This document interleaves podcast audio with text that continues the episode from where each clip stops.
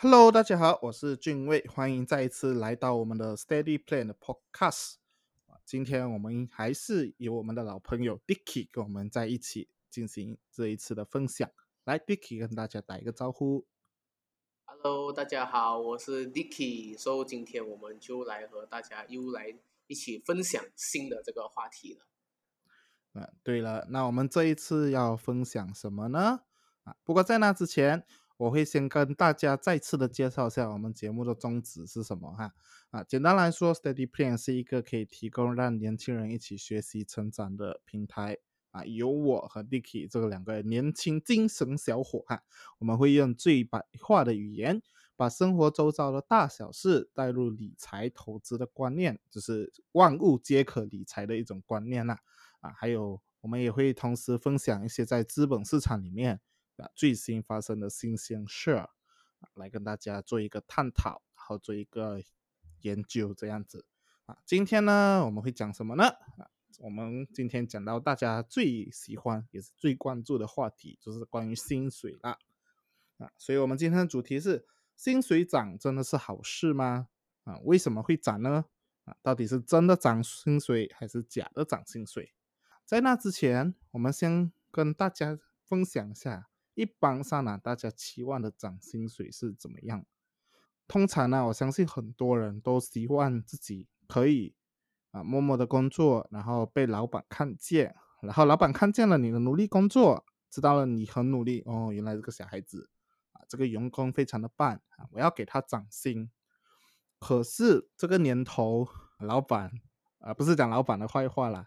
老板大部分自己也很忙，他其实会很少有机会看到你的努力，甚至现在像现在这种疫情的时候啊，你 work from home，老板更加看不到你的努力了，他只会看到你的结果啊。如果你结果好，那老板可能还认为你是一个好很努力的人，但是如果你的结果做不好，那老板可能又会觉得你在偷懒。其实你已经很努力了，就可能是能力上面还没有到那个标准，或者是太难了，他给你的东西。这个时候你还能要求涨薪水吗？啊，当然是不可能的啦。那第二点呢，就是如果你默默的努力工作，啊，老板都会自动涨薪水的话，那为什么很多人都会因为不够钱用、不够钱生活，而生活在这个水深火热之中？当然，我们也不排除这个部分是因为很多人不善于理财所导致的啊。但是我们在这边，我们先讨。集中讨论这个涨薪水这回事哈，我们都期望每年可以自动的加薪水，但是每年自动加薪的钱真的是加薪吗？OK，这个我给你们思考。当然，我们接下来也会讨论啊。我先简单的讲一下政府的，就是国有企业还有私人企业的这两个方面的这个薪水的制度是怎样的。我会先分享国有的，毕竟啊，我也是在政府算是一个政府的员工嘛。以教师的机制来讲的话，老呃教师会有一个叫 time base，就是你每过啊几年几年，他会帮你升一个阶级，一个阶级都会有不同的薪水这样子，然后你每一个阶级每一年他都会给你涨一个薪水。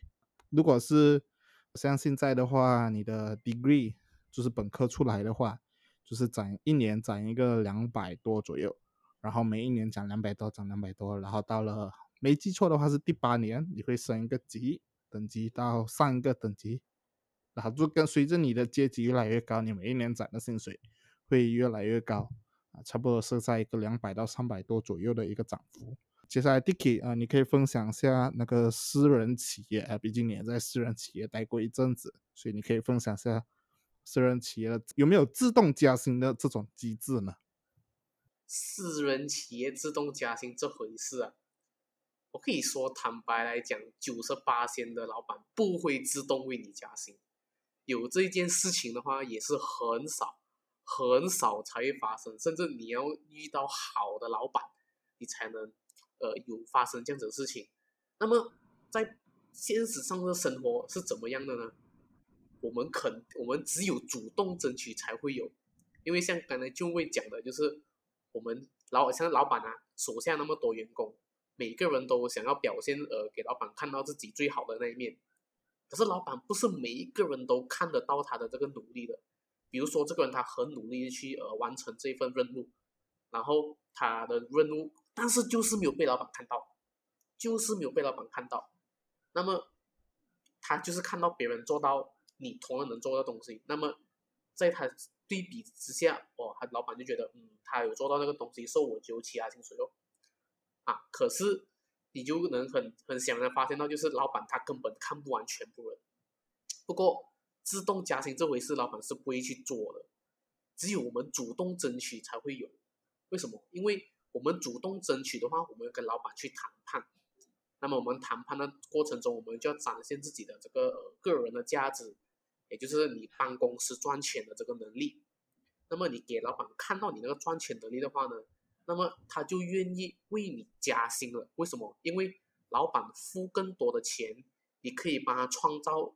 五倍甚至十倍的公司的收入，啊，站在老板的角度来说是投资，可是如果你没有看到，没有让老板看到你的这个价值的话呢，这么老板请你薪水，对吗？站在呃这种私人企业的这个老板来说呢，人工成本越低越好，对不对，俊伟？是是是，最好是省节省成本啊，能省就省，对吗？就是所以如果你不去主动争取的话呢？站在老板的这个呃角度来看是什么呢？也就是说，今天如果你没有主动争取你要涨薪水，就等于老板觉得你不需要这个呃机会，或者是觉得默认觉得你觉得这个薪水是够够你的啦，我用这个钱已经可以买下你的这个价值了。说涨薪水哦，基本上哦都没有那些哦。都没有那些人的事情了，也就是那一些人，他们不愿意主动去谈判啊，涨薪水都没有他们份了，往往就是愿意去争取的人哦，老板才会看得到，因为老板知道，如果你是人才的话呢，你一定会表现自己给老板看，如果老板不看重你的话，那么就找下一家，就那么简单。站在老板的角度来讲，他如果失去了这个人才，他要找另一个人顶替你很难，而且他。找不到比你价值更高的人，那么涨你薪水，老板是不可避免了的。啊，可能很多人会觉得，哎呀，那种啊，自动涨薪，老板他们会，哎呀，会先顶走的啦，会自己做的。可是刚刚就会都讲了，可能呢？是啊，可能吗？对吧？如果这样子的话，大家都已经安居乐业，然后都已经不会讲为钱而烦了，都大家都好好的，就乖乖开开乐乐啊。都有一笔钱过生活都不错嘛，可是现实上就没有那么美好，对吧？嗯，所以就我就会很好奇，想问一下俊位啊，我们的薪水为什么会涨？是真的涨还是假的涨？这一题就来到我们今天的要探讨的第二个讨论的点，就是为什么我们的薪水会涨啊？我们先来讲一下什么叫做真的涨啊，什么又是假的涨？真的涨呢，就是简单来讲，你年轻有为。你进步的很快，你的能力很强，你是公司不可缺少的一个人才，然后你在一个很好的公司里面有很好的发展前景，你可以带着这个公司飞的那种啊啊！我不懂你们有没有玩过王者荣耀啊？就是通常 在里面那种能力超强的，一个可以打五个的那种，只是一个人带你飞的，你是不是这种人？如果你是的话，你给公司的价值就会越来越大。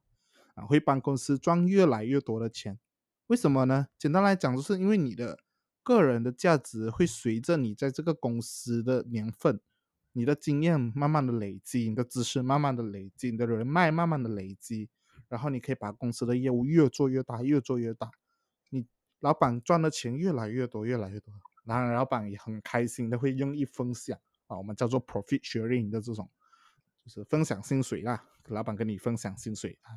然后呢，这个是好事来的啦。但是呢，啊，一盘散你在王者里面你会遇到大神的几率就已经很少了嘛。所以呢，基本上在现实生活里面可以遇到这样子的，也是会，除非你是真的是很有能力，然后运气也不差啊，才会遇到这种。我们也可以讲是可遇不可求的。第二点，我们讲的是假涨。假涨是什么呢？家长讲的就是在现实生活里更普遍的这种涨，就是简单来讲，你的能力没有提升，你的职位没有变化，你的工作没有实际性的调整，但是他还是给你涨薪水。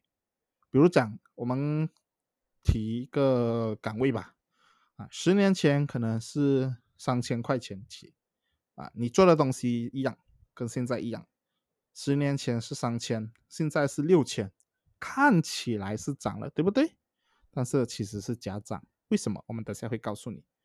啊，所以呢，当你遇到这种涨幅的时候啊，你要小心，你不要沾沾自喜，哎，觉得哦，比他拿的更多，我赚到了。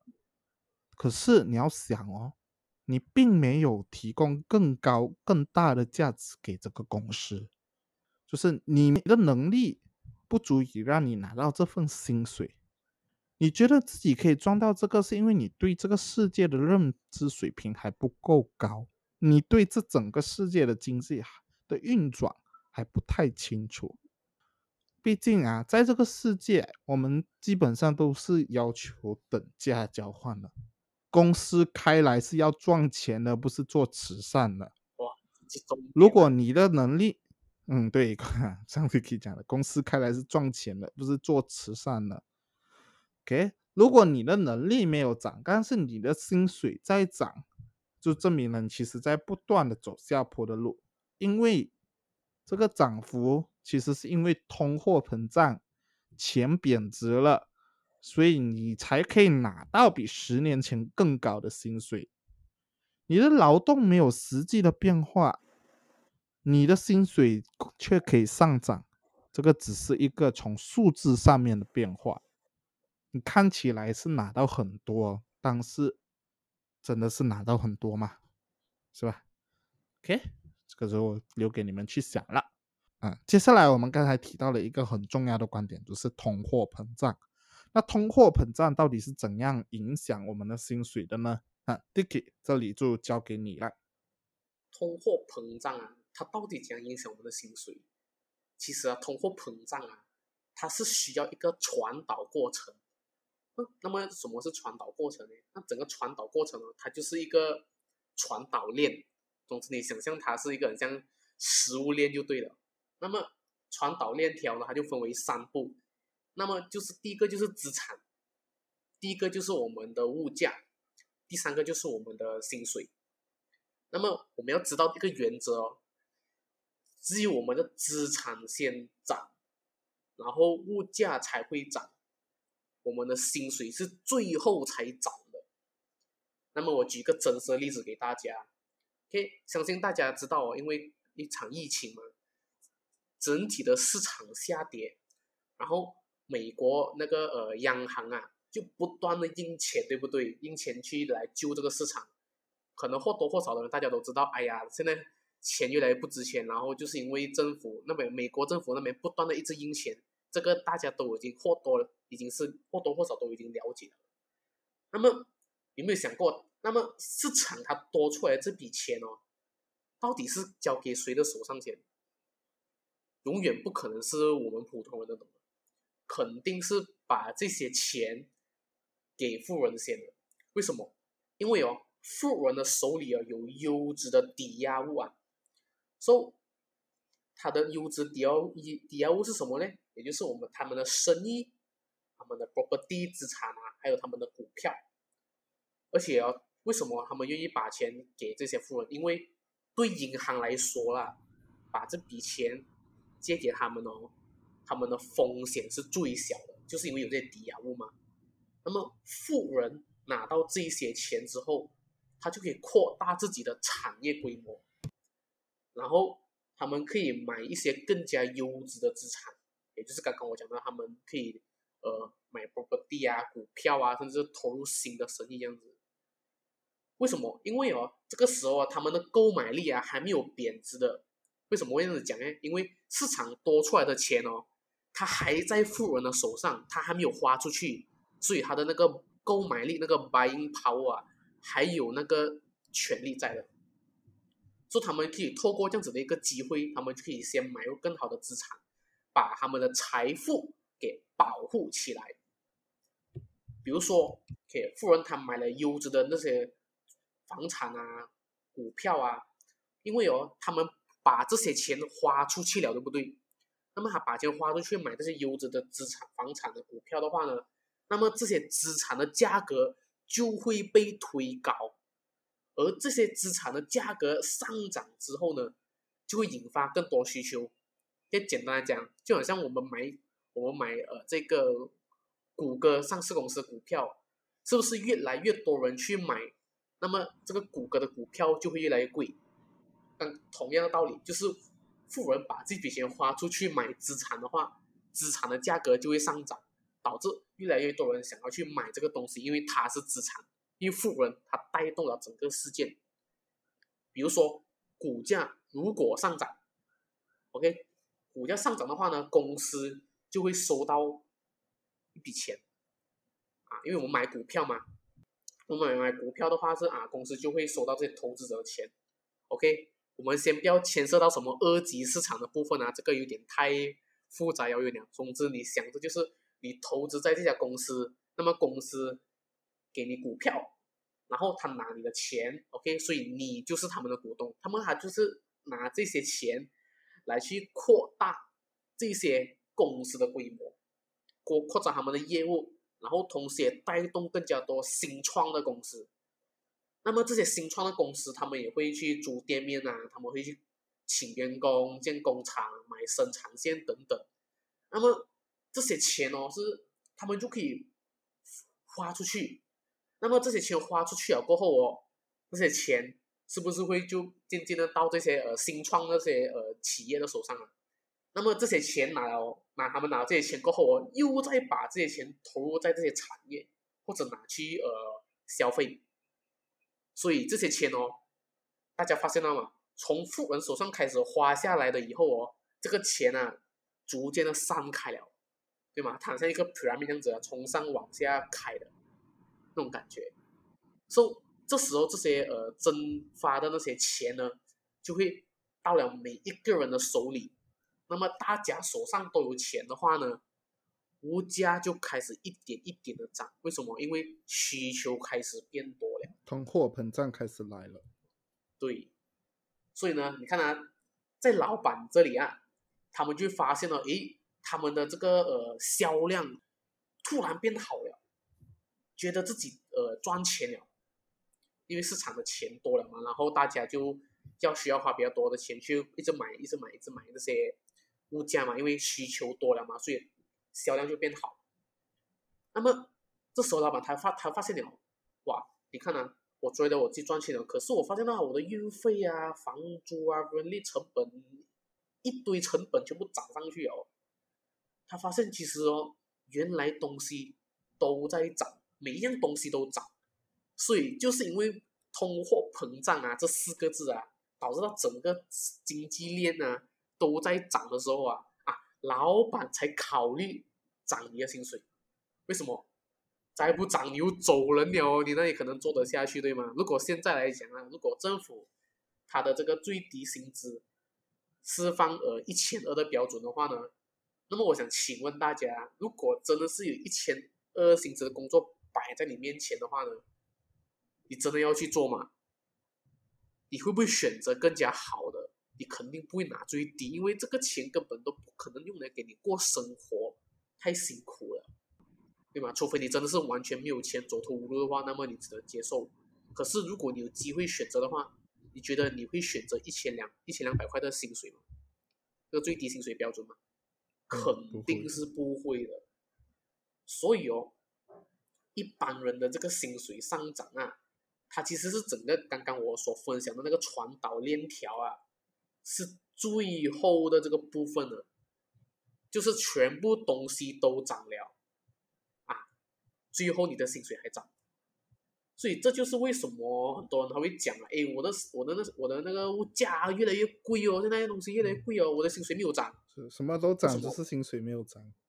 对咯，就是很多每次去抱怨这个问题啊，通常哦，刚刚我分享那个那个整个经通货膨胀的链条啊，它会延迟大概十八到二十四个月的，也就是别人涨完了过后才轮到你的薪水涨，而且这个。这个呃，这样子的个链条啊，最底层的那个拿着薪水的人呢，反而是那种做着比较底层工作的，底层工作他们的他们的薪水涨的话呢，上面的才开始真正的去涨。为什么？因为他们涨是因为物价开始涨，所以大家大概可以去这这样子判断：如果物价涨得很多的话呢，你的薪水啊，多多少少啊一定会涨啊。为什么？通货膨胀一定会的。啊刚刚我都讲了，老板看到全部东西都涨，他才涨你。他在压你的话，就代表他继续这样子去压压低成本的话，根本没有任何产出，所以他被迫要涨你薪水，就是因为局势所逼，对吗？所以很多人他们觉得啊，我们薪水涨，就是看到老板一年起大概一个三到五八千的这个薪水涨幅，就好像很开心这样子哦。可是其实这个只是通货膨胀来的，对吧？这个东西大家很多人都去没有没有真正去看到啊，所以很多人他们就会觉得，有时候啊物价涨了，为什么薪水没有涨？其实他就是没有把这个这个传递链条通货膨胀的部分啊，他没有传到给你罢了。你过过不久你就会体会到的，就很像我问俊威啊，OK，你以前在呃沙瓦。你吃的那个什么面条啊？那个干巴面还是什么面啊？干巴啊！啊，我这边是干巴，然后古晋那边的话，锅锅罗面是吗？是是。啊，以前吃锅罗面多少钱？呃，我的话，我小时候吃好像一块多，两块不到。现在最便宜差不多要三块、四块都有了，五块都有了。对吗？分量会不会比以前多，还是一样，还是更少？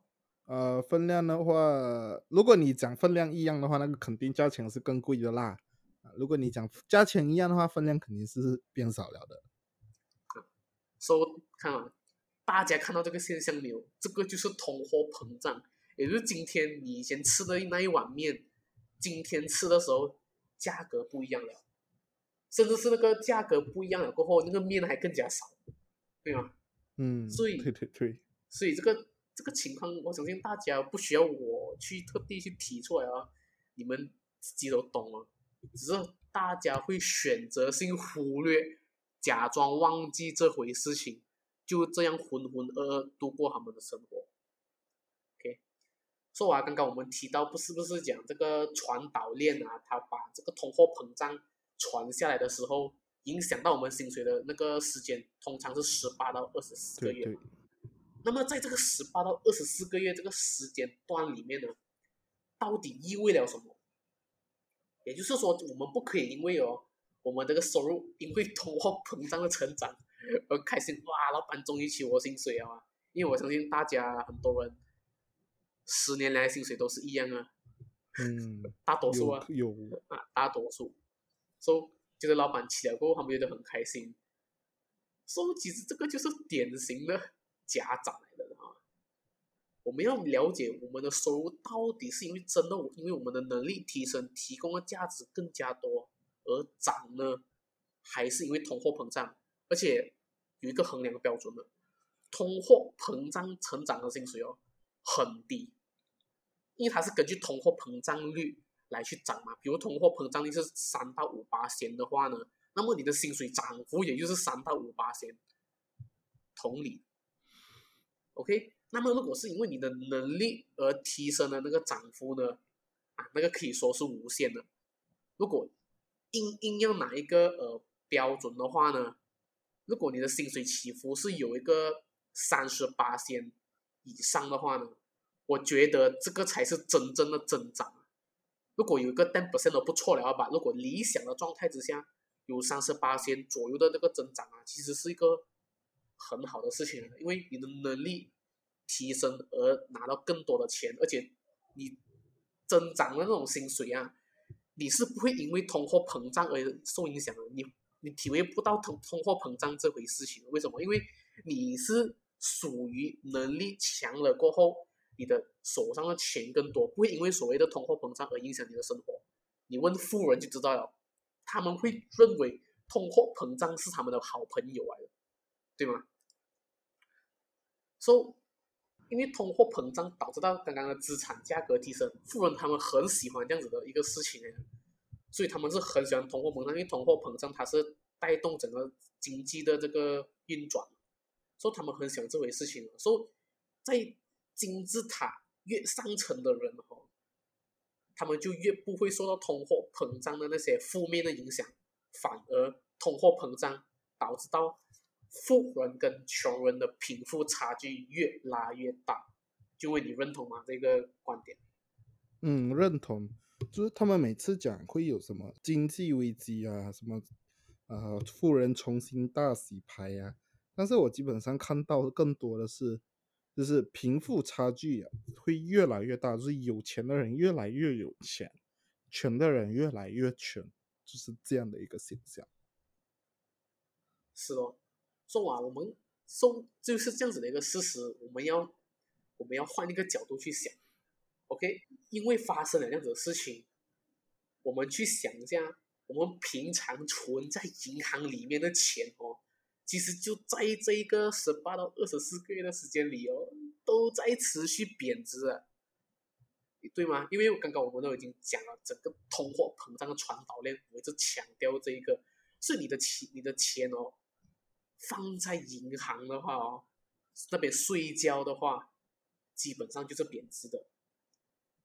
所以这个时候，我们应该有更加有危机感。我们要知道，哇，原来我们的薪水涨幅是因为通货膨胀而影响的。我们不是涨薪水，我们是因为物价涨而跟着涨。就像我们完全没有进步，没有进步，其实我们的人生就走着下滑了，就是呃这样走走下滑坡，知道吗？没有进步，其实就是退步。所以，我们这种薪水的家长，其实就是我们。不断的在退步，为什么？因为你不是因为真正有价值而去涨掉这个薪水，所以我们要有这个危机感，我们要想办法，在自己能力没有将快可以提升之前呢，我们先想办法如何将我们的这个财富保护起来。OK，那么就为这部分要怎样做呢？要怎么做哈？OK，很简单，还记得刚才 Dicky 讲的就是传导链的那个三个东西吗？就是资产、物价，然后工资，所以最简单的方法就是把我们的工资换到传导链的第一链条，也就是资产。至于要怎么换哈，啊，这个我们慢点会跟你们分享。我们从刚刚举例的通货膨胀的传导链呢，基本上都是由上往下传递的，所以呢，我们就把我们的工资拿了，我们把它放上去，放到最上面，换成资产，然后。资产呢，我们也不可以乱乱选，我们要选优质、稀缺，然后不可超发的优质资产啊。那么对普通人来说呢，什么是优质的资产呢？啊，这个我们在以后的节目我们会分享，所以大家要记得持续的关注我们。所以呢，我们今天基本上就是针对涨薪水这件事来进行了一个深入的探讨。啊，感谢 Dicky 给我们带来一个全新的观念，就是增长薪水还有假涨薪水。啊，讲真的，我在以前我是从来没有想过这件事情的啦。啊，不过啊，最近也是刚刚要步入社会工作了，所以这一集真的是让我学到了很多。啊，谢谢 Dicky 的这个分享。啊，所以在结尾之前呢，啊，Dicky 你有什么要跟大家补充的吗？还是要跟大家说的吗？我最后想送大家一句话：先了解自己的这个薪水到底是增长还是加涨很重要，因为这个是取取决了你如变成富人还是继续成为穷人的一个秘密来的。OK，so 今天我的这个呃分享就到这边喽。OK，好，所以我们今天的。Podcast 到这里了，谢谢 Dicky，我们下一期再见，拜拜。